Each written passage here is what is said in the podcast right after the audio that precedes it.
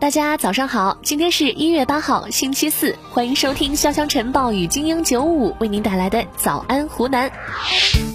入冬以来，国内多地出现了散发病例。面对严峻复杂的冬季疫情防控形势，为了减少春节期间的人员大规模流动，连日来全国多地发布通知，提倡春节非必要不返乡，留在务工地点过年。邵阳和湘西都发出倡议，请减少不必要的出行，春节期间尽量就地过节。今年你在哪里过年呢？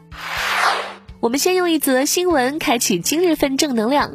好感动，好感动！不枉此生教育生涯。日前，长沙航空职业技术学院老师刘小琼收到了一份让他大为惊喜的新年礼物——已毕业二十四年的学生从甘肃寄来的两本定制台历，台历上都是刘老师的靓丽倩影。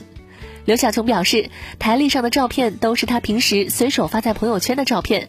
一月六号，说起学生杨明亮远隔千里寄来的台历，刘晓琼老师依然开心激动。他说。杨明亮是我曾经的学生，毕业于一九九六年。没想到这么多年过去，他这么有心，用心就是最好的礼物。以下内容围观一下：上个月月底，长沙卓越浅水湾公寓业主花高价买的公寓终于交付了，但在实地看过之后，他们却哭笑不得。窗户一打开，身下就是几十米的高空，而没有护栏。洗手盆窄的跟高铁的洗手间一样，厨房的窗户要爬上灶台才能打开，等奇葩的设计，让他们无法做到心甘情愿的签字收房。某位业主家安装在 loft 二楼的栏杆一摇就晃，木地板一踩就出现了起伏，楼梯间的缝隙大到可以伸进去一个手掌，甚至二十二栋部分楼层的公寓已经改变户型结构，原本属于走廊、过道等公共面积变成了业主的私人空间。门的把手上贴的“请开启幸福之门”的贴纸，在业主们看来仿佛是个笑话，业主不禁发出了感慨：这种房子怎么值这么多钱呢？十二月二十七号，开发商客服部一名负责人曾出面留下工作人员联系方式，工作人员又留下了公司媒体对接人的方式，但截至一月五号，开发商一直没有出面回应。目前，部分业主已经向开发商提交了房屋拒收函。一月六号，网曝辽宁抚顺一公交车上，一位老人因不会使用智能手机，无法扫健康码被拒乘。视频显示，司机让老人下车，老人表示自己可以登记。期间有乘客不耐烦地吼道：“你登记什么？下去吧！”老人与司机协商五分钟未果，最终无奈下车。七号，抚顺公交公司回应，接交通局通知，六号起所有人群必须持健康码乘车，没有特殊人群也不能登记。目前，公交公司也在积极向市疫情防控指挥部反馈现实操作中出现的特殊，如老年人上车出示健康码的问题。一月五号，安徽阜阳某位老板奖励员工超市一分钟抢购，所有抢到购物车物品全部由老板买单，员工争分夺秒的场面非常的欢乐。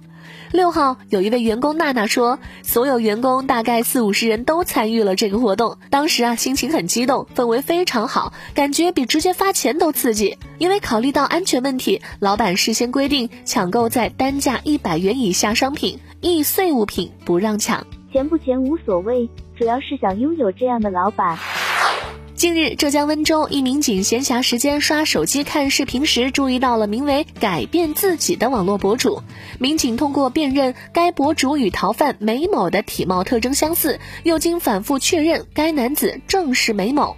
警方称，梅某2018年因赌资纠纷拘禁他人，2020年3月被鹿城警方上网追逃。通过侦查，警方研判出梅某藏身云南，随后在一酒店内将梅某抓获归案。目前，梅某已被采取刑事强制措施。大数据都开始推逃犯账号给警察了。最后，让我们来关注一下身边的事儿。最近啊，天气是越来越冷了，有不少的市民投诉，在乘坐公交车时，车上没有开空调，大家冷得直哆嗦。记者调查发现，遭到市民投诉的基本上都是采用纯电能的新能源公交。传统燃油车空调制热采取的是将发动机舱中发动机散发出的余热吹进驾驶室内来提升温度，而纯电动则是依靠电池供电制热。受到电池容量和能源转化效率等因素影响，冬季打开空调制热确实会出现电量迅速下降的情况。所以啊，有不少的司机会尽量节约用电，以保证行驶距离。目前只能通过加强充电频率来解决这个问题。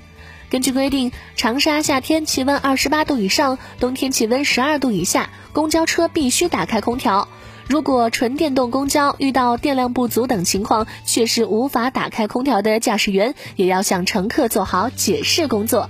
对此你怎么看呢？好了，今天的新闻就到这里，我们明天见。